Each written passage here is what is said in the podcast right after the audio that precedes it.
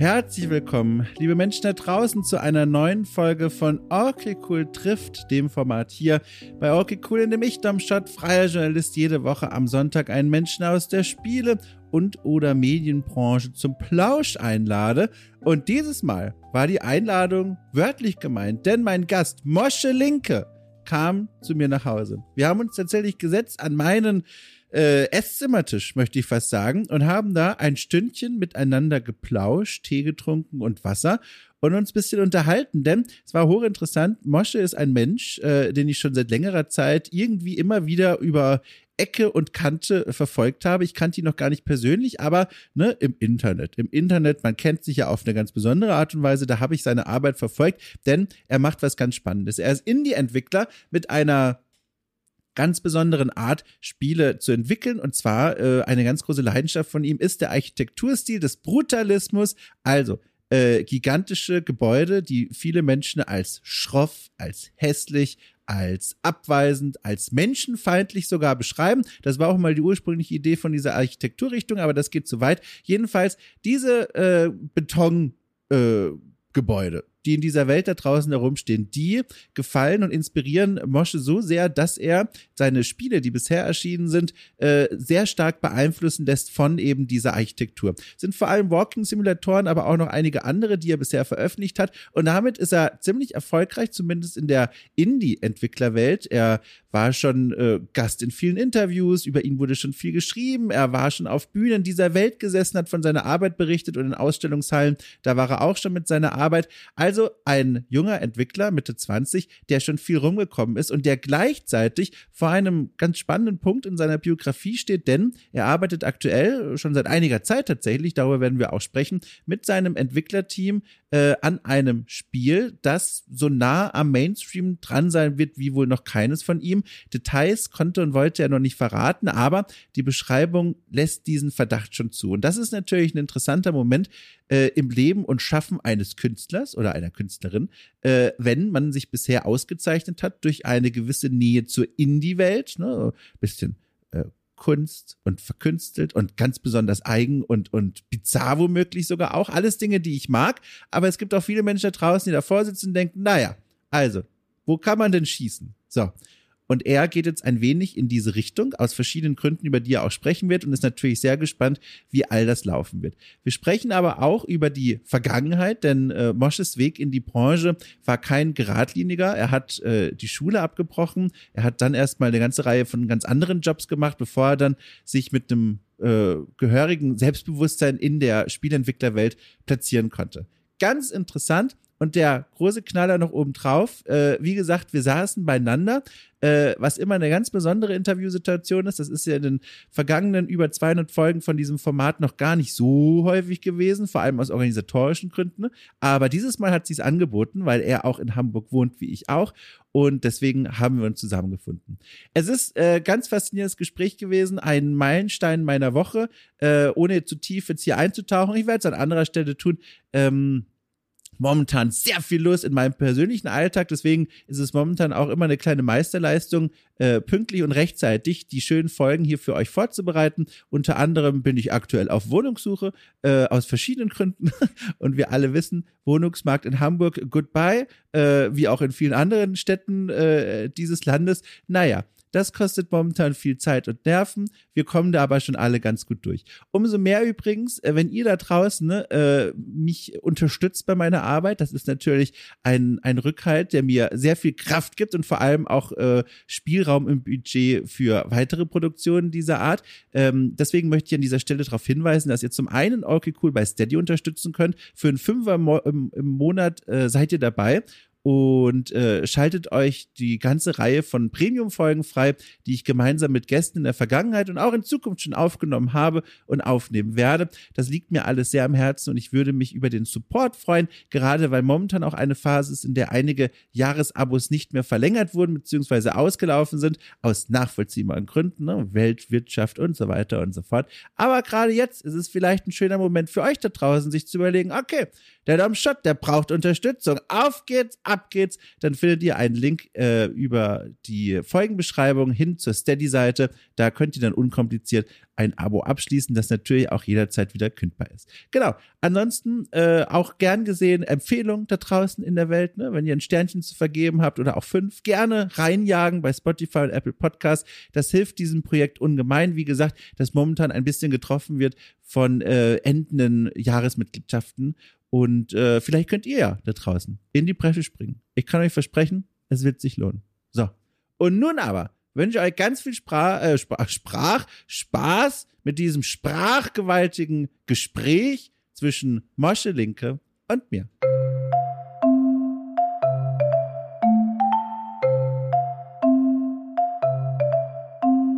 Du, ich habe überlegt, ich habe also ich habe so viele Fragen, weil ich auch so viel schon mitbekommen habe von dir, so immer über Bande so. Ja, man, man kennt sich irgendwie so sporadisch übers Internet, oder? Der also, Name ploppte immer wieder so in meinem Leben auf und in den Timelines und dann verfolge ich auch, was du machst.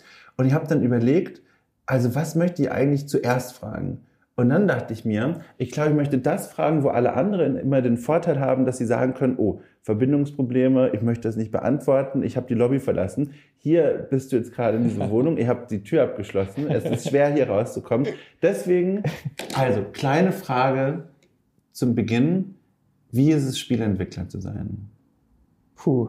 Wie ist es Spieleentwickler zu sein? Ist ja auf jeden Fall eine Frage, die vielleicht nicht ganz einfach zu beantworten ist oder die sich auch schon verändert hat über die letzten Jahre.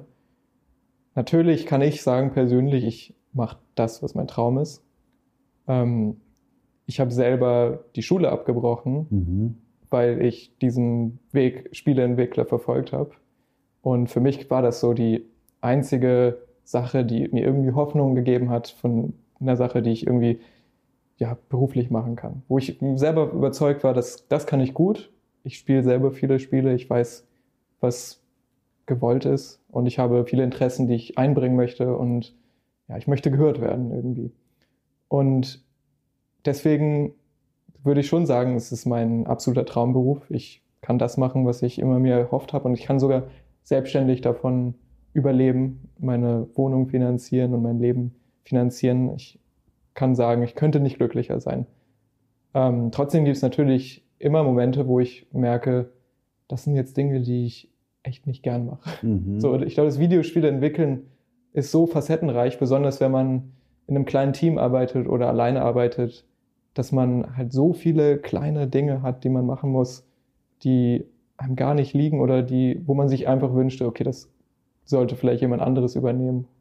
Und dann gibt es natürlich Momente, wo ich einfach gar keinen Bock habe, weil ich irgendeine irgendeine Aufgabe machen muss, die sich immer wieder wiederholt, wo man einfach, man, ich liebe es, Sachen zu kreieren und, und meine Ideen ähm, umzusetzen, aber der Weg dahin ist der Weg eigentlich, der sehr anstrengend sein kann und auch sehr, sehr lang dauern kann. Und man überschätzt sich eigentlich konstant, was die Zeit angeht. Man denkt, oh, das kleine Projekt, das mache ich fertig innerhalb von ein bis zwei Monaten und dann, ja, hier sitze ich drei Jahre später und arbeite immer noch am, am gleichen Projekt. Oh ja, dazu kommen wir noch. Das habe ich nämlich auch gesehen. Ich konnte fast auf deiner Webseite herauslesen, die, die Ermüdung auch so ein bisschen, dass so lange schon an diesem Ding dran zu sitzen. Ja. Ja, aber dazu, genau, äh, Schulabbruch, krass.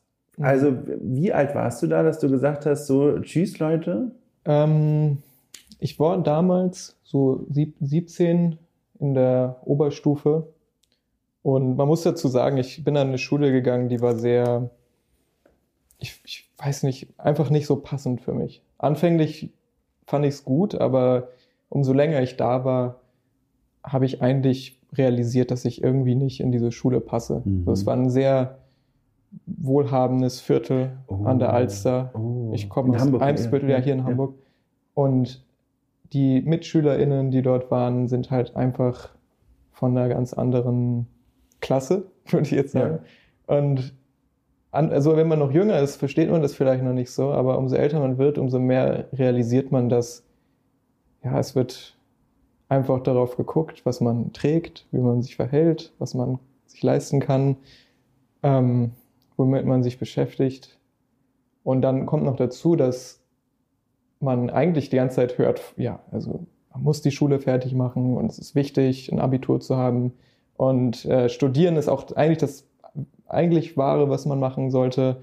Und wenn man sein Abi nicht hat, dann muss man, das wurde mir wirklich von meinen Lehrern gesagt, du musst dann später in der Abendschule sitzen und das holst du dann nach und dann hast du gar keinen Bock. Also es wurde richtig Stress gemacht und es war richtig irgendwie schon eine Art Terror, die ich hatte damals. Trotzdem habe ich halt gewusst, dass ich eigentlich was ganz anderes machen will. So, ich war selber mit dem Kopf eigentlich nur beim Spielen. Also mhm. viel gezockt damals. Und dann irgendwann kam halt auch diese, dieses Interesse hoch, so wie, wie werden Spiele eigentlich gemacht? Mhm. Und irgendwann wurde mir dann auch bewusst, es ist gar nicht so kompliziert, wie man sich das vorstellt. Dann habe ich meine kleinen Projekte angefangen und dann war ich eigentlich nur noch da, damit mit dem Kopf. Also ich hatte mich gar nicht mehr konzentrieren können auf die Schule. Ich war, es war Abiturphase und ich war wirklich super am Hinterherhinken, so total schlechte Noten und auch einfach ja, mit dem Kopf einfach woanders. Und ja, das war so ein bisschen gruselig damals, weil ich wusste halt, ich werde es wahrscheinlich nicht schaffen. Und dann gleichzeitig hatte ich aber das Glück, dass mit den kleinen verrückten Projekten, die ich mhm. gemacht habe, so einen kleinen Anklang im Internet gefunden habe. Damals auf Twitter äh, habe ich meine Arbeit geteilt und es war für mich extrem befreiend und es hat mir so viel Hoffnung gegeben, dass es Leute gab da draußen, die meine Spiele tatsächlich gut finden und die das actually spielen. Und dann irgendwann gab es tatsächlich auch gewisse JournalistInnen, die darüber geschrieben haben. Und das war für mich so der Moment, wo ich mir so viel Hoffnung und Mut zusammengefasst habe, dass ich gesagt habe, so ich, ich höre jetzt auf mit der Schule und mache das, was ich liebe und hoffe, dass ich damit in eine Richtung gehe, die, die mir ja, später Halt gibt. die Spiele, die ja damals entstanden sind, wie würdest du die so charakterisieren, so beschreiben? Also, wenn ich mir vorstelle, ich als, als Teenager oder gerade kurz davor ein Abitur zu schreiben und verarbeite meine Frustration über Schule und die Welt dort in einem Spiel. Mhm. Also da kann ich mir vieles vorstellen, alles davon ist Quatsch. Zum Beispiel das Schulgebäude bauen und einstürzen lassen. So ein Quatsch halt einmal. An sowas denke ich dann. Was waren das für Spiele bei dir? Hm, also ich habe mich immer sehr für verschiedene Dinge interessiert, die man ganz klar in meinen Spielen wiedererkennen kann.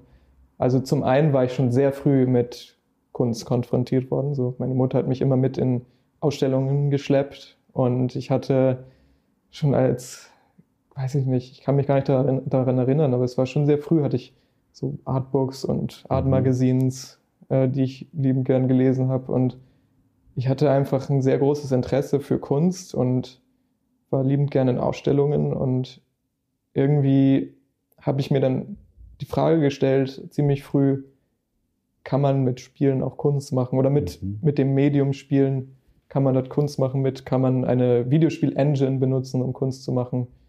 Und es war halt total diese, diese, dieser Seiltanz zwischen, will ich Spiele machen, also typisch mit Gameplay und Story und ach, einfach so ein typisches Game, oder will ich Kunst machen und experimentelle Walking, Walking Simulator, wie man sie nennt, machen. Und das war halt für mich immer so die, die Frage, so, wenn ich irgendwie eine Zuschauerschaft äh, erlangen möchte, dann muss ich mich vielleicht ein bisschen mehr damit zufrieden geben, dass ich mehr in Richtung Spieler gehe als mhm. Richtung Kunst.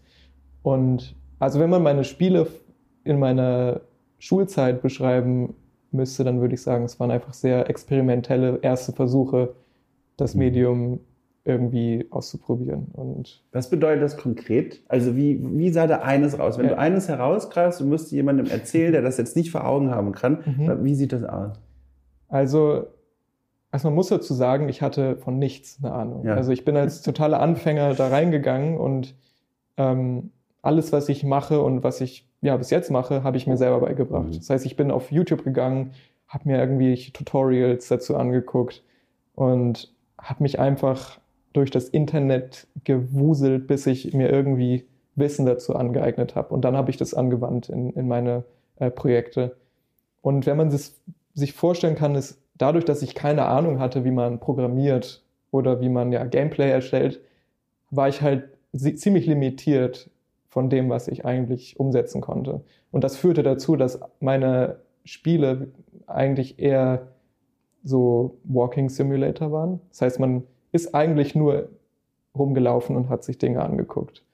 Und man könnte vielleicht sagen, es ist wie eine virtuelle Kunstausstellung oder ein ja, virtuelles Museum. Ähm, und ja, ich glaube, das ist einfach aus dieser Limitierung entstanden, dass ich eigentlich überhaupt nicht wusste, wie man mehr da reinbringt. Und dann musste ich halt kreativ werden mit meinen Limitierungen. Wie muss ich mir das vorstellen? Hast du dann deinen Eltern gesagt, so, also für mich ist das hier nichts mehr? Es, also wie läuft das, Schule abbrechen? Ich, ich muss dazu sagen, ich war auf jeden Fall ein sehr gerissener Typ. Oh, oh Gott. Also es war wirklich eine schlimme Zeit und ich bereue auch immer noch, wie ich das so alles abgezogen habe. Es war auch nicht ganz fair meiner Mutter gegenüber. Ja. Also ich habe in erster Linie es einfach verschwiegen und habe einfach bin einfach zu Hause geblieben, habe die Schule geschwänzt. Also das war so das erste halbe Jahr, wo ich mir diesen Entschluss gefasst habe. War dann trotzdem noch in der Schule. So die Lehrer haben sich gefragt und meine Mitschüler so, wo, wo ist der eigentlich und was macht er? Ah, okay. Und hast also, du da eine Krankheit vorgetäuscht zu Hause? Nö, ich war einfach nicht da. Okay. Und es war dann natürlich auch so der Fall, dass LehrerInnen immer gefragt haben oder auch zu Hause angerufen haben und irgendwann war mir halt bewusst, so ich kann das jetzt nicht länger so durchziehen. Und dann bin ich halt erstmal in die Schule gegangen, habe gesagt, so ich höre jetzt auf, weil ich war volljährig dann ja. irgendwann. Also das ging da vorher noch nicht. Und dann irgendwann, als ich 18 war, war ich so, okay, ich bin ja 18, ich kann ja meine eigenen ja, Entscheidungen ja. treffen. Und dann ja, bin ich ins Lehrerzimmer gegangen und habe gesagt, so, ich bin jetzt raus. Hab vielleicht noch ein bisschen das so verkauft von wegen, ja, ich weiß, was ich machen will und dabei stimmte das vielleicht nicht ganz. Also ich hatte eine Idee, was ich machen will, aber es war jetzt nicht so selbstbewusst, dass ja, ich habe jetzt schon das Jobangebot, sonst was. Und die Idee, was du machen wolltest, war Spieleentwickler werden. Ja, ja, ja Spiele entwickeln. Abgefahren. Und der Gang zum, zu diesem Lehrerzimmer hat, also. Es war schlimm. Also ich, es fällt mir wirklich, ich merke, ich kriege schwitzige Hände jetzt, wenn ich darüber rede. Es war wirklich eine sehr, sehr schwere Zeit, weil man halt konstant geplagt ist mit diesem Gedanken existenziell, mhm. was passiert, wenn es nicht funktioniert. Mhm. Bild, also laufe ich da gerade etwas hinterher, was total leichtsinnig ist. Ähm, ja, ich habe das, wie gesagt, meiner Mutter nicht erzählt, so wirklich. Und wenn ich, also wenn ich sie erzählt habe, dann war es am Anfang schwer, weil Videospiele sind halt etwas, etwas Unverständliches vielleicht für eine Mutter. Und, aber dann kam es halt irgendwann so weit, dass ich die erste, das erste Interview hatte oder der erste Artikel, der über meine Spiele geschrieben wurde. Oder dann tatsächlich später auch äh, in verschiedenen Ausstellungen rund um die Welt wurden meine Spiele gezeigt. Und das waren dann so handfeste Dinge, mhm. die ich mhm. vorzeigen konnte und sagen konnte, guck mal, das ist wirklich was Ernsthaftes, was, was Handfestes und eine Sache, die wächst irgendwie, ja. Boah. Aber dieser Tag, an dem du diese Entscheidung dann getroffen und dann auch kommuniziert hast, wie kann ich mir das vorstellen? Du bist dann nach Hause gegangen, hast gesagt, so, bin jetzt ein freier Mann und jetzt fange ich an, Spiele zu entwickeln. Also war das ja nicht, oder? Weil ich stelle nee. mir vor, da ist ja so ein Chaos im Kopf und du hast ja auch schon von diesen Unsicherheiten gesprochen und wird das alles auch aufgehen. Das kann ja im schlimmsten Fall auch blockieren, die Kreativität, dass man dann sagt, okay, ich habe mir jetzt hier richtig ins kalte Wasser gestürzt, aber eiskalt ja. und ich weiß nicht mal, ob ich schwimmen kann. Ja. Und also wie war das denn? So die ersten Wochen quasi ja. nach dieser Entscheidung. Es ist witzig, dass du mich fragst, weil ich kann mich gar nicht so genau daran erinnern. Das ist so ein bisschen schwammig irgendwie und ich glaube, so mental gesehen war mein Gefühlschaos definitiv nicht mhm. ganz gesund damals. Und ich weiß, dass ich auf jeden Fall so extrem festgehalten habe an diesem einen Projekt, das ich damals gemacht habe. Und einfach so all diese Energie und dieses Chaos so in dieses Projekt reingesteckt habe. So, das war so mein Art, meine Art und Weise, mich über Wasser zu halten. So. Auch in dieser Hoffnung, dass man, dass man damit was erreicht. Ja.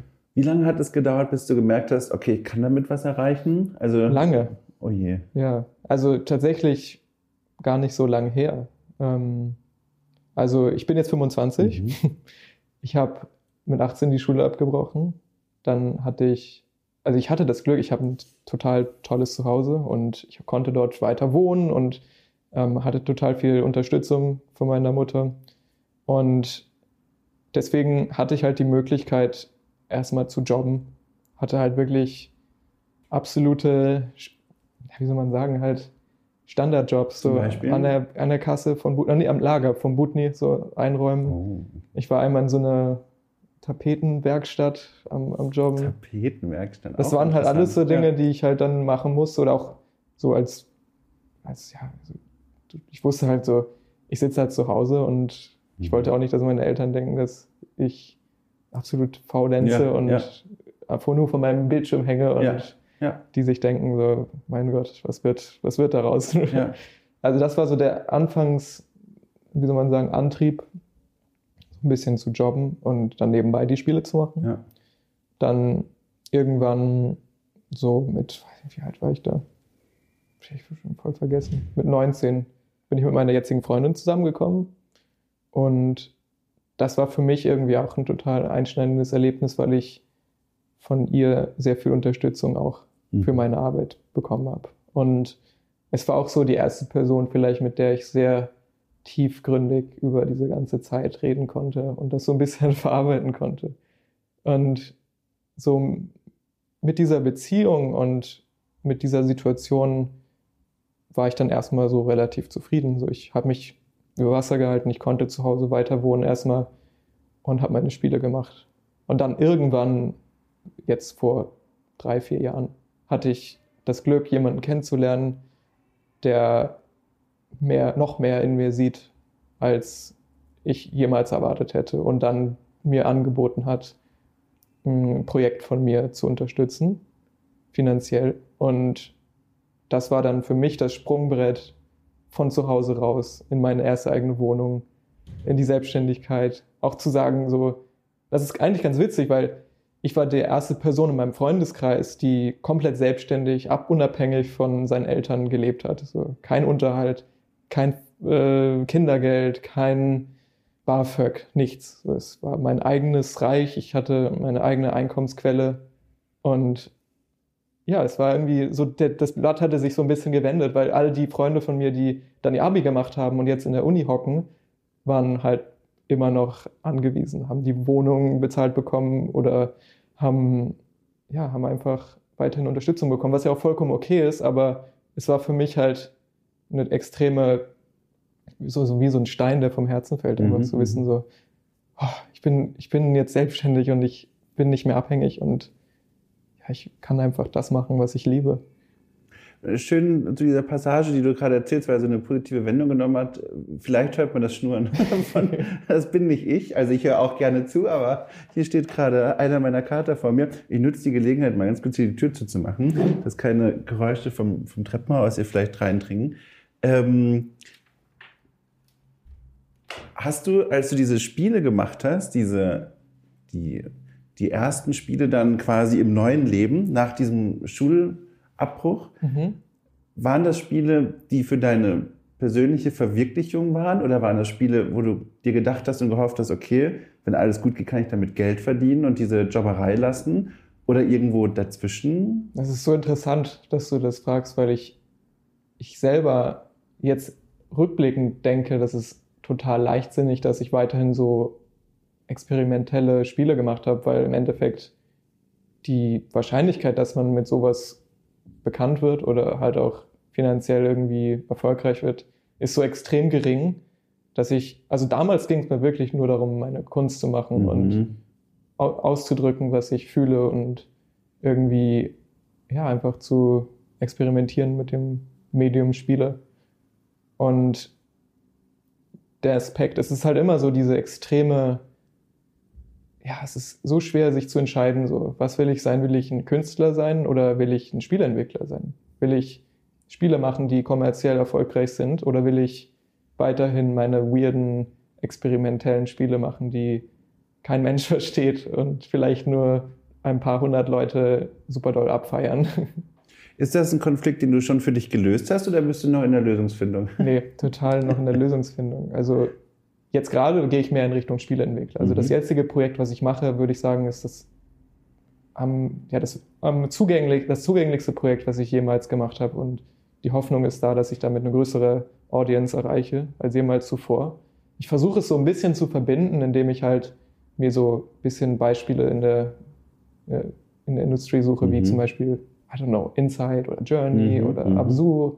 So diese ganzen Titel äh, sind immer so eine sehr große Inspiration für mich gewesen, um zu sehen, okay, man kann auch irgendwie das beides, man kann die beiden Welten auch verbinden miteinander. Man kann auch die ruhigen artsy Experiences erstellen und gleichzeitig ein Spiel sein, was halt der Mainstream-Konsument gut findet. Ja. Äh, ganz kurz bevor wir zu diesem Projekt kommen, dieses, da taucht da ein Mensch in deinem Leben auf, der an dich glaubt. Ist das so ein, so ein Mann oder Frau mit Geldkoffer? Stelle ich mir das so vor? Hm, oder ist das nee, eigentlich gar nicht. Ähm, ich kann leider nicht so viel dazu sagen, weil es halt auch wieder ja. in die NDA-Richtung ja. geht. Ja. Ähm, es ist ein, ein Studio oder ein, mhm. ein Chef von mhm. einem Studio, ähm, die sage ich mal, die finanziellen Mittel haben, um mhm. neben deren Projekten ähm, kleine Projekte zu unterstützen. So, dass es so deren Ziel ist, ja. zwischen den großen Projekten ja. kleine Projekte einzuführen. Cool. Das bin ich, so der Lückenfüller. Und ich nehme an, die erlauben dir auch, also kreative Freiheit, weil ich mir vorstellen kann, das ist dir wahrscheinlich noch mehr wichtiger, mhm. noch mehr, noch mehr wichtig als vielen anderen Menschen, mit denen ich schon gesprochen habe, weil das ja die Essenz quasi ist von dem, was du so machst. Ja, ja cool. Ja, die kreative Freiheit ist mir zum Glück dort ziemlich geboten. Ja. Also ich habe das Glück, wirklich, das ist eine Sache, die kann nicht jeder behaupten. Es ist so die, ich kann zum Glück noch das machen, was ich liebe. Und auch, für mich ist es auch so eine Art von Improvisation und Spontanität, die ich behalten kann. Weil das Spiel entwickeln erfordert ja eigentlich so eine minutiöse Planung, ja. wenn es besonders um, wenn es ums Producing geht. Ja. So, du musst deinen Plan haben, deine Schedule, jemand, der dir Geld gibt, vor allen Dingen, muss wissen, wann wird es fertig, ja. was kann ich erwarten, wie groß ist das, wie lang ist das. Ich hatte das extreme Glück und ich kann es immer noch kaum glauben, dass es überhaupt dazu gekommen ist, dass es nie so extrem strenge Richtlinien für mich gab. Also es war wirklich eine sehr vertrauenswürdige Interaktion oder ja, Beziehung, würde ich eher sagen. Und immer noch. also ich, ich bin immer noch nicht fertig. Ich hätte eigentlich schon vor einem Jahr fertig sein müssen oder noch länger, ich glaube eineinhalb Jahre. Und mir wurde nie irgendwie in Anführungszeichen die Waffe an den Kopf ja, gehalten ja. und sagen, du musst jetzt fertig werden, wir müssen das cutten, was du nicht ja. schaffst. So, es war immer sehr gesund, die Beziehung. Und. Da können wir mal drauf kommen. Also, das ist wohl das Spiel Neon Entropy. Richtig. Ähm, der Blick, das war also ein Blick von, okay, gleich wird er sagen, dass das Spiel seit 2020 in Entwicklung ist. Sehe ich das richtig? Ja, das ja. ist richtig. Ähm, genau. Ich frage mal jetzt wirklich ganz doof, auch so ein bisschen im Hinterkopf ähm, gedacht an die Menschen, die jetzt nicht jeden Tag ähm, mit Spielentwicklung zu tun haben und gerade zuhören. Was dauert so lange? Also was ist es? Ist es? Es gibt ja tausend Gründe, warum sowas lange dauern kann. Ich stelle mir mit mhm. das Schlimmste vielleicht vor, dass man irgendwann merkt, die kreative Vision muss verändert werden und dann geht man mhm. nochmal richtig tief in die DNA rein und sagt so, das wird nochmal alles anders. Mhm. Woran liegt's? Kannst du das sagen? Also einerseits liegt es daran, dass ich halt angefangen habe, das alleine zu entwickeln. Mhm. Also selbst in kleinen Games, und das wird mir auch immer mehr, das, das halte ich mir immer wieder vor Augen, wenn ich das Gefühl habe, ich brauche zu lang, dann gucke ich mir so kleine Projekte an und gucke, wie viele Credits haben die eigentlich? Ja. Dann denke ich mir so, okay, puh, dieses kleine Indie-Projekt hatte 20 Leute, die ja. daran gearbeitet haben. Also es dauert einfach lange, weil man alles selber machen muss. Mittlerweile habe ich zum Glück ein kleines Team, aber es hat halt angefangen mit, so, ich muss die Animations machen, ich mhm. muss Environmental Art machen, Lighting, ich muss so ein bisschen programmieren, zumindest das, was ich mir über die Jahre angeeignet habe ich muss ähm, UI machen, ich muss äh, die Sounds machen, ich muss die Musik machen. Also es ist wirklich, und es gab kein AI damals. Ja, ja. Hätte ich auch jetzt nicht benutzt, ja. aber könnte man sich ja vorstellen, dass es das einfacher machen würde. Aber ja, es ist einfach sehr viel Arbeit.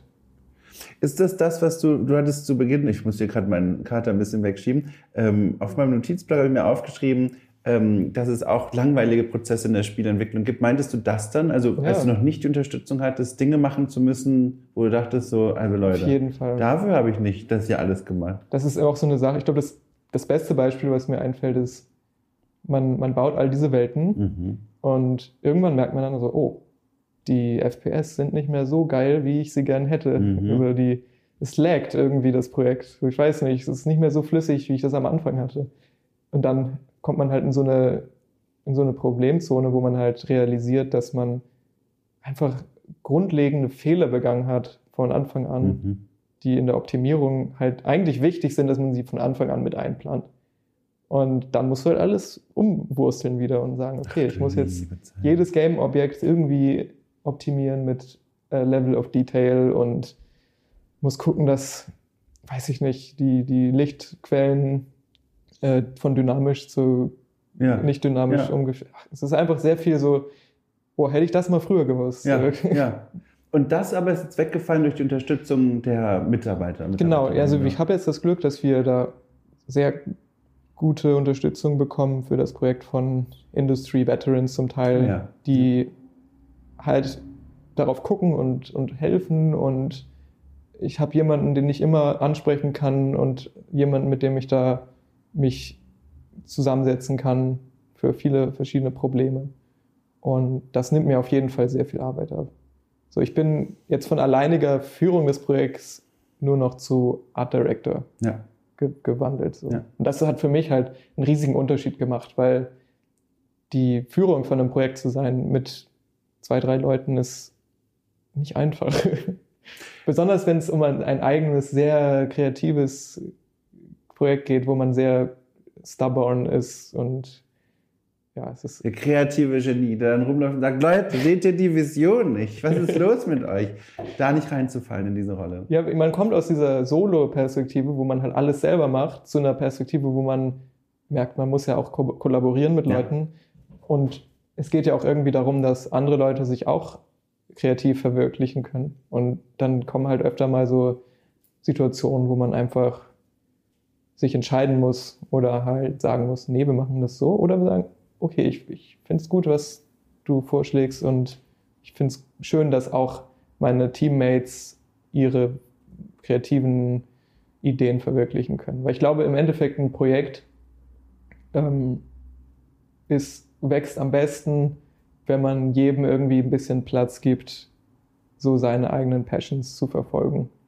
Musstest du diese Erkenntnis erst lernen? Ja. Ach, das dachte ich mir, ja. ich, ich glaube, ich hatte am Anfang ein bisschen Probleme damit, dass, dass man einfach, ja, dass Menschen so unterschiedlich sind und dass jeder irgendwie was Eigenes möchte.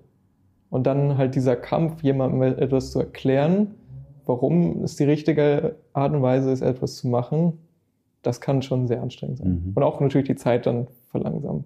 Wurden die dir die zur Seite gestellt, eigentlich die Leute? Oder konntest du auch dann oder nur sagen, mhm. hier, die Person möchte ich? Ich hatte das Glück, dass ich einen Teil von den ja. Leuten selber aussuchen okay. konnte. Das waren dann Leute, mit denen ich schon etwas länger so kollaboriert habe. Ich habe immer mal wieder ja. mit Leuten kollaboriert. Ich hatte äh, Game Jams gemacht. Ich habe äh, mit verschiedenen KünstlerInnen zusammengearbeitet an Projekten. Das heißt, ich hatte so eine kleine Idee von, wie es ist, mit Leuten zusammenzuarbeiten. Und ich hatte halt auch Leute, wo ich wusste, so, okay, mit denen würde ich gerne zusammenarbeiten. Ja, schön, ja.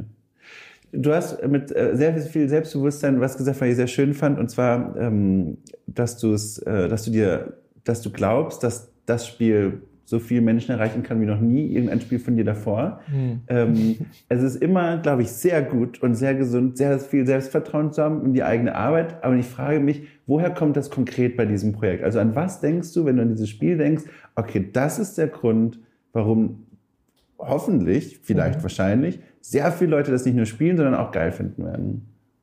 Hm. Ja, das ist eine gute Frage. ich, ich sag mal so, wenn man sich die Projekte anguckt, die ich vorher gemacht habe, ist der Unterschied schon sehr drastisch. Mhm. So, davor war es wirklich nur, ich gucke mir, also mein erstes richtiges Spiel, was ich auch auf Steam released habe, Fugue Void heißt das, das war halt so experimentell, dass in den, in den Review-Sections von dem Spiel also viele Leute gab, die da halt drüber gerantet haben oder mhm. gesagt haben, zehnminütige, nicht überspringbare Cutscene am Anfang, so wie kannst du nur, ist nicht möglich. Und, ähm, dann, was du da machst in dem Spiel, ist ja nur rumlaufen und die, die Atmosphäre genießen und irgendwie inspiriert werden, wenn man Glück hat. Und das war halt das Einzige, was man dort machen mhm. konnte. Es war wirklich ein Walking Sim, wie man mhm. sagt. Mhm. Und jetzt ist es halt das erste Mal, dass ich oder dass wir versuchen, diese Aspekte zu verbinden mit mehr conventional Game Mhm, Mechanics. mhm, mhm, mhm. So, es gibt Puzzle, es gibt eine Story, es gibt, es ist ein bisschen länger als meine vorigen Projekte und das Setting ist bestimmt auch interessant für viele. Und ich glaube, das ist so die Hoffnung, die ich habe, dass es halt wiederum mehr Anklang findet als meine vorigen Projekte. Schwingt da Enttäuschung mit, wenn du das sagst? Oder also dieses, dass es mehr Anklang findet als die vorherigen Projekte? Oder höre ich die Note da falsch raus? Hm. Nee, überhaupt nicht. Ich, ich will ja auch, dass meine Kunst irgendwie noch von mehr Leuten Ja, gesehen und erfahren wird. ja. Aber vielleicht hörst du so eine kleine Angst davor, ja, so, verstehe. Ja. so eine Sorge, dass irgendwie es missverstanden wird. Weil ich, eine Sache, die ich gelernt habe, war, ich habe angefangen, meine Spiele auf itch.io zu veröffentlichen. Das ist so eine kleine Mhm. Indie-Plattform, wo man halt als Indie-Entwickler in sein Spiel veröffentlichen kann. Und es ist, ist eine sehr einfache Methode, sein Spiel zu releasen. Es sind keine Release, äh, wie soll man sagen, Prozesse vorhanden, wo man irgendwie Mhm, das reviewed bekommt mhm. oder so. Man kann einfach releasen und dann können die Leute es spielen und Kostet auch nichts, oder? kostet nichts. ja, Man, kriegt, man ja. kann theoretisch 100% Revenue kriegen. Ja, Also stimmt, ja. Leute können ja auch eingeben, was sie geben Genau, wollen. ja. Also die, die Seite nimmt nicht den EntwicklerInnen die, die, die Verdienste weg. Im Gegensatz zu Steam, die Ja. 30% glaube ich wegnehmen. Hoher. Satz auf jeden Ja. Fall, ja.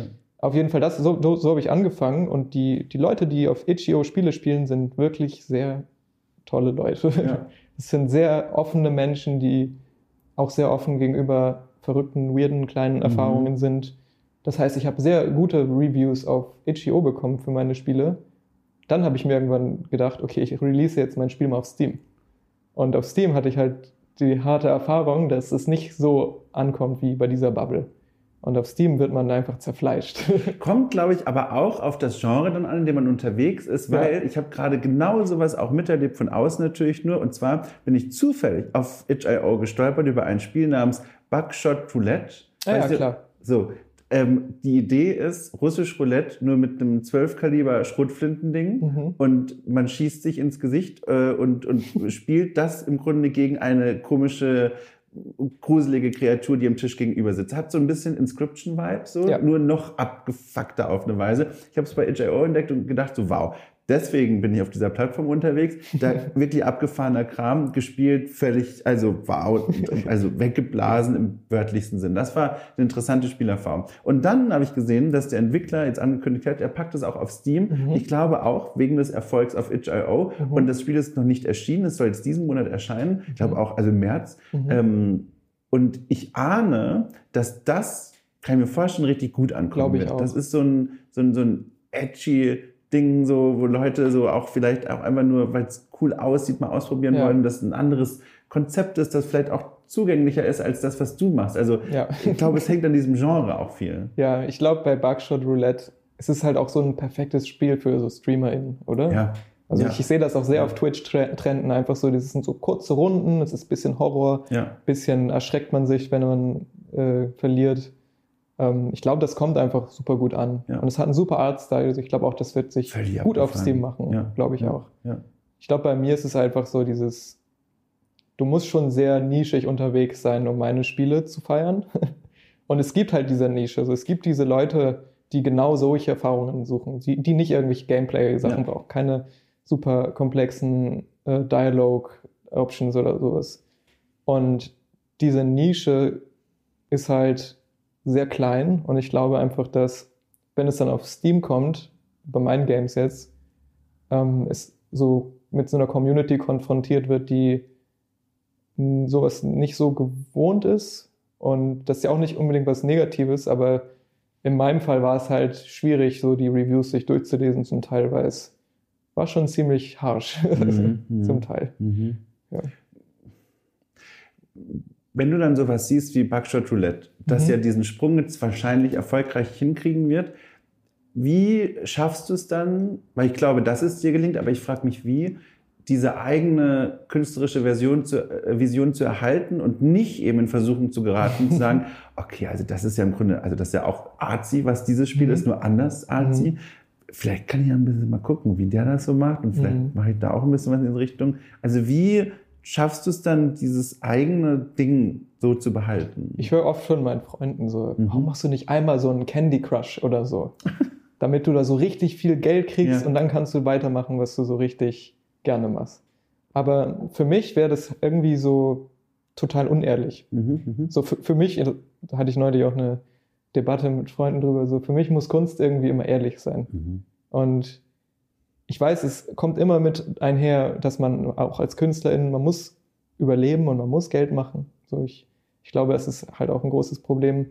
Aber für mich ist es halt schwierig, so diesen Schritt zu machen zu einem Projekt, der das mir jetzt so gar nicht zuspricht oder Ja. was so gar nicht mit mir identifizierbar wäre. Ich würde dann fast, glaube ich, einfach das anonym machen und das, Unter Künstlername quasi. ja, Hast du mal ein Projekt gehabt, bei dem du am ehesten sagen würdest, oh, da habe ich mich ein bisschen verloren. Das ist, das ist nicht, das bin ich nicht. Weiß ich gar nicht. Ich, nee, eigentlich nicht. Ich mache es halt auch noch nicht so super lang. Mhm, weil Ich glaube, mhm. es jetzt seit acht oder sieben Jahren. Und ich habe an, an, am Anfang habe ich vielleicht so ein paar Games gemacht, wo ich sagen würde, so, okay, das ist jetzt gar nicht mehr das. Aber das habe ich dann auch eher gemacht aus dem Grund, dass ich mir was beibringen wollte. Ja, ja. Ich habe einmal so ein Basketballspiel gemacht, wo man so Bälle in Körbe wirft und das war's und dann Punkte sammelt. Oder so. Das war eher so ein, mal gucken, ob ich es hinkriege, Ja, so ein Spiel zu ja, machen. ja. Aber ich habe es nie veröffentlicht. Ja. Das war eher so ein Selbstexperiment. Zumindest nicht unter einem echten Namen. Vielleicht ist das schon eines dieser anonymen Spiele. Ach, sehr gut. Ähm, aber das heißt, also nur also aus Interesse gefragt, es gibt jetzt auch aktuell noch keinen Release-Horizont von diesem aktuellen Spiel, dass ihr Nee. sagt, so, okay. Ich kann noch nicht viel darüber Nee, reden, alles aber wenn es soweit ist, Ja. würde ich gerne mehr darüber reden. Toll, okay, das werde ich mir merken. Ähm, wir müssen noch auf ein Thema kommen, das ebenfalls fest mit dir verbunden ist. Du wirst dich schon gefragt haben und fragt er endlich danach, die Sache mit dem Brutalismus. Mhm. Ähm, ich habe auf deiner Webseite gesehen, du schreibst da in einer Unterzeile sinngemäß der Brutalismus-Typ von dir, weil Mhm. du natürlich erkannt hast, dass viele Menschen, die in dieser Branche unterwegs sind, das mit dir verbinden, diesen Mhm. Architekturstil und die Auseinandersetzung damit. Auch da wieder, warum? Also was ist es, was ist Mhm. dir an diesem Stil, ähm, was dich daran so fasziniert? Dass das deine konnte- Arbeit auch so Ja, mitprägt. ich konnte es gar nicht erwarten, dass du diese Ja, Frage es stellst. mir. Deswegen habe ich es extra nach hinten geschoben, Spannungskurve. Ähm, Brutalismus, ja. Ich, hab, ich, beschäft, ich bin immer noch ein bisschen am Überlegen mittlerweile, warum eigentlich. Mhm. Also es ist nie so, es gibt nie so eine klare Antwort für mich, warum ich überhaupt damit angefangen habe. Ich kann dir sagen, dass es äh, irgendwie eine Wirkung auf mich hat, die mich sehr früh sehr doll angezogen hat. Mhm. für mich auch wieder jetzt zur Ehrlichkeit zu kommen, Brutalismus ist für mich eine sehr ehrliche Architektur, weil sie halt ohne Ornamente und ohne, die verschleiert die Baumaterialien überhaupt gar nicht. So, es wird einfach das grobe Innere gezeigt, der Beton. Mhm. Und das ist für mich irgendwie so was Schönes, dass man halt so ehrlich zu dieser Baus zu diesem Baustil sein kann. Und diese Ehrlichkeit und diese grobe, dieser grobe Minimalismus ist auch irgendwie sehr gut für die Art und Weise, wie ich meine Spiele umsetze, weil es halt einen Kontrast ermöglicht zwischen dem, was ich in diesem Brutalismus stattfinden lasse. Also wenn man sich meine Spiele anguckt, dann fällt einem hoffentlich auf, dass der Brutalismus eher wie so, eine, wie so ein Backdrop fungiert Mhm. und dass die eigentliche Szenerie dann da drauf stattfindet und sich besonders gut abhebt, weil es halt keine ablenkenden Eigenschaften im Hintergrund gibt. Und das wäre so die eine Antwort, die ich hätte.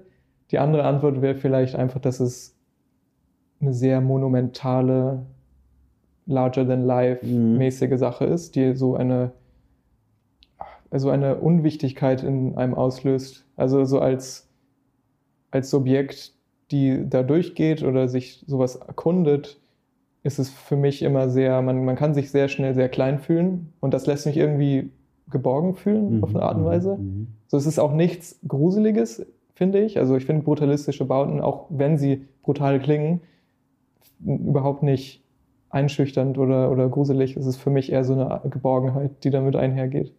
Und ich weiß nicht, ich ver vergleiche das immer ganz gern mit diesem, wenn man ein kleines Kind ist und in einer Kunstausstellung ist und du hast eigentlich gar keine Ahnung, was dort eigentlich stattfindet, aber irgendwie ist es interessant, durch die Räume und Hallen zu gehen und es ist, hat irgendwie so eine, eine, es hat so eine Wirkung auf einen und dieses Gefühl, wie wenn man als Kind in so einer Kunstausstellung ist, finde ich, hat das irgendwie für mich. Wie oft besuchst du heute noch brutalistische Gebäude und guckst dir die an? Wenn ich kann, so oft wie möglich. Ja? Also es kam schon vor, dass ich im Urlaub irgendwie zu meiner Freundin meinte, oh, wir waren vor zwei Jahren auf Sizilien und da gibt es äh, in der Stadt Catania so ein brutalistisches Gebäude. Und ich war halt, es gibt im Internet gibt es eine Webseite, die heißt SOS Brutalism. Mhm, mhm. Das ist eine Map, wo man halt nachgucken kann, wo auf der Welt brutalistische Gebäude stehen. Mhm, Und das ist auch relevant, weil brutalistische Gebäude halt in vieler Hinsicht auch gefährdet sind, weil Mhm. sie halt hässlich irgendwie Mhm. sind und viele Leute finden, sie machen einen, einen, einen Schandfleck in einem Stadtbild oder wie, wie auch immer und deswegen werden sie zum Teil abgerissen, mhm. was total unnachhaltig ist. Aber also Beton ist auch unnachhaltig, aber es ist noch unnachhaltiger, sie Ja, abzureißen. ja, ja. Und es kam schon vor, dass ich dann im Urlaub war, oh, ich weiß, in dieser Stadt ist gerade das geilste ge- brutalistische Gebäude. Wir müssen da einmal kurz dran vorbeigehen. Und dann gehen wir daran vorbei und ich mache ein paar Fotos und, und bin einfach nur in meiner Zone und guck's mir an. Aber meine Freundin macht das auch immer gern mit. Ich habe, glaube ich, zum ersten Mal von dir gehört, kurz nachdem, und das war ein perfektes Timing, ich in Berlin, habe ich noch in Berlin gelebt, im Tresor war. Das ist so ein, so ein Mhm. Elektroclub. Mhm. Äh, völlig, also ich bin da reingegangen und jetzt, wie beschreibe ich das denn? Also für einige, die das jetzt nicht kennen, also riesengroß erstmal, gigantisch und man kommt rein und muss sich dann vorstellen, da sind dann schon Leute, es ist alles dunkel, Lichter klettern so an der Wand so ein bisschen entlang und beleuchten, also brutalistische Innenarchitektur. Mhm. Und ich habe das gesehen, dachte mir, das ist ja fantastisch. Weil beim ersten Besuch habe ich da mit niemandem gesprochen, ich habe einfach mir nur angeguckt, wie das wirkt. Und das ist Mhm. unglaublich, wie schön diese Architektur ist. Und auch die Bar, erinnere ich mich, war auch so abstoßend. Also dieses, diese Vorrichtung da aus Beton. Also tolles Ding. Und es klingt so, als wärst du da auch schon gewesen. Ich, ich, der Name sagt mir was, ich war noch nicht selber da. Unbedingt. Aber ich bin ja so der Typ, der dann, im, weiß nicht, folgt den vielen Social Media Seiten, die irgendwelche brutalistischen Gebäude jeden Tag posten. Ja. So, da kommt man schon bei vielen Sachen vorbei, virtuell. Ähm, aber ja, also es hat einen Effekt auf einen. Voll. Wenn man, ja, wenn man da sich so ein bisschen veröffnet und das auch auf sich wirken lässt, ich fand das ganz toll. Es hat auch was Zeitloses irgendwie. Ja, auf eine Weise, ja. ja. Hast du Sorge auf der anderen Seite, dass, dass zu so einem, hm, wie sage ich das denn? Box. Also, dass ich damit mich einboxe, so ein bisschen. Ja, ich wollte, glaube ich, in die Richtung so One-Trick-Pony, mhm. was viel gemeiner ist, als ich eigentlich meine, aber dass quasi Leute das dann zu einer, Schub, äh, zu einer, zu einer Schublade machen. Ja. Ähm, momentan noch nicht. Mhm. Ich muss sagen, so nach diesen ganzen Jahren Projekt Brutalismus, ich sehne mich auch mal nach einem Projekt, was nicht brutalistisch Ja, ist. ja. Ich habe auch viele andere Interessen, die ich gerne mal umsetzen würde in, in Spielen oder virtuell. Ähm, ich glaube aber, ich, ich, ich finde Boxen auch irgendwie sehr schön oder Mhm. Schubladen, weil ohne diese Schublade wäre ich, glaube ich, nie so bekannt geworden. Und wie du halt meintest, du hast gehört, der Brutalism Guy oder so, man, man, man setzt sich so ein bisschen so diese Brand auf. So. Und ich glaube, es ist eine Sache, die Leute behalten. Ich kriege zum Teil auf, auf, auf Twitter oder auch von Freunden einfach ein brutalistisches Gebäude geschickt als Mhm. Bild. Mhm. Neulich von einer Freundin irgendwo in, Nieder in den Niederlanden. Und ich freue mich riesig über solche Bilder, weil es ist einfach so schön, weil es verbindet mich irgendwie in dem Moment mit meinen Freunden oder mit meinen Followern, die in dem Moment an mich denken und ein Bild machen von, dieser, von diesem Haus und Gebäude und dann es mir schicken und Ja. es macht mich unglaublich glücklich. Apropos glücklich, wie guckst du eigentlich so in die Zukunft rein? Also ich sitze ja hier jetzt als Journalist und, und Mhm. vor meinem komischen Schreibtisch dann und gucke in die Welt hinein und lese von vielen Mhm. schlimmen Meldungen aus der Branche, aktuell mehr denn je, Ja. aber auch Fragmentierung von Social Media, dass so eine Bewerbung, so eine Marketingplattform plötzlich wegbricht, wie jetzt Twitter Oh ja. Ähm, ich lese von und bekomme ja auch mit von Entwicklerinnen und Entwicklern, die sagen, im Grunde muss man auf Steam zum Beispiel regelmäßig Rabatte machen, weil man sonst gar nicht mehr gesehen wird bei all diesen Spielen. Ja. Wie fühlt sich das so an, als jemand, der damit ja quasi das Geld verdient? Das ist schon gruselig auf jeden Ja. Fall. Also einerseits, was mich sehr, sehr doll gestört hat, war die ganze Twitter-Elon Musk-Geschichte. Ja. Weil Twitter war für mich immer so mein Ort, um mich selber auszudrücken Mhm. und zu teilen. Ich habe eine recht große für die Nische Mhm. Anzahl an Followern aufgebaut, worauf ich unglaublich stolz bin und was für mich immer so eine Erinnerung daran ist, so, ey, es gibt Leute, die immer noch deine Arbeit verfolgen und gut finden. Und an dem Moment, wo Twitter dann weggebrochen ist, war es für mich halt extrem schwer, weil viele Leute, die ich sehr schätze, sind auf einmal weg. Und ich weiß gar nicht genau, wer eigentlich jetzt weg ist und wer nicht, weil man behält ja auch nicht alle Leute ja. im Kopf. Ja. Das heißt, ich habe so dieses Gefühl von, alles wird irgendwie, alles löst sich auf in der Hinsicht. Ich weiß gar nicht mehr, ob ich Leute schon vielleicht ganz vergessen habe, was mich auch irgendwie traurig macht, weil ich hatte so viele unglaublich tolle Interaktionen auf Twitter in den letzten Jahren.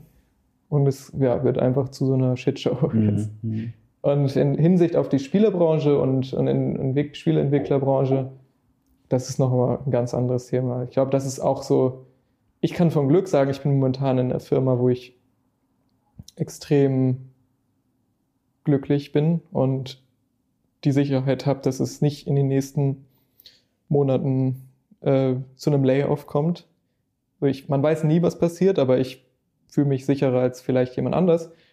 Aber trotzdem denke ich mir so, was wäre, wenn das mal wegbricht? So, ist es überhaupt noch möglich? Oder sollte man überhaupt noch in, in, in eine große Firma einsteigen? So ist es nachhaltig als Person sich so, so einen Schritt zu, so einen Schritt zu machen. Man hört, wie du meintest, halt von so vielen Layoffs und so vielen kleinen Studios, zum Beispiel die gute Fabrik, mhm. die jetzt vor ein paar Tagen die Meldung rausgebracht hat.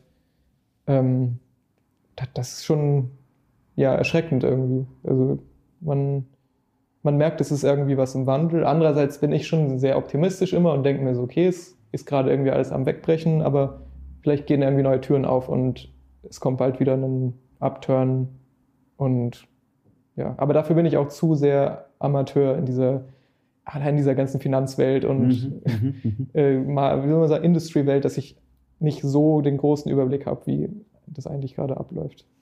Aber wenn du den großen Bogen jetzt zurückschlagen würdest, ähm, also nochmal die Sache mit dem Schulabbruch und ja dann diese, also wirklich ermutige Entscheidung, auch in diese Richtung zu gehen, beruflich. Und jetzt bist du hier und, und hast schon Spiele veröffentlicht, arbeitest an einem vielversprechenden Ding. Fühlt es sich nach einer guten Entscheidung an? Oder ist da manchmal auch so ein Moment von, oh, also so ein sicherer Fallback wäre auch nicht schlecht gewesen? Es, es war die beste Entscheidung ja, meines Lebens. Das ist gut. Und ich weiß, dass selbst wenn die Dinge mal schlechter werden sollten, ja. dann gibt im Endeffekt, was ich mir immer denke, ist, ich habe sehr viel Glück oder wir haben sehr viel Glück momentan mit der Wohnung, in der wir wohnen. Die kostet für Hamburger Verhältnisse relativ wenig. Und ich denke mir dann immer so, sollte es mal hart auf hart kommen, dann muss ich halt wieder bei Butni das Lager einräumen, aber kann trotzdem noch das machen, ja. was ich liebe. Ja. Und das, das schlägt ja eigentlich auch wieder den Bogen so zum, zum Kapitalismus. Mhm. Als wenn man Kunst schafft, dann ist eigentlich das so die einzige Hürde, die einem davon abhält, ehrlich zu sein und man selbst zu sein. Das ist diese Angst vor dem Ruin. Mhm. Aber ich würde mich niemals umentscheiden. Ich würde niemals was anderes machen wollen. So. Als das. Du, das können wir als Schlusswort nehmen. Du, vielen Dank, wirklich. Es war mir eine Freude, danke.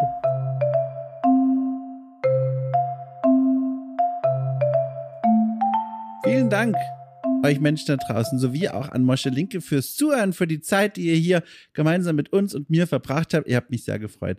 Passt dabei auf. Vielen Dank für eure Unterstützung und die lieben Gedanken und Worte, die mich hier so erreichen. Äh, ich grüße euch. Ich denke an euch, ich grüße euch, ich wünsche euch das Allerbeste.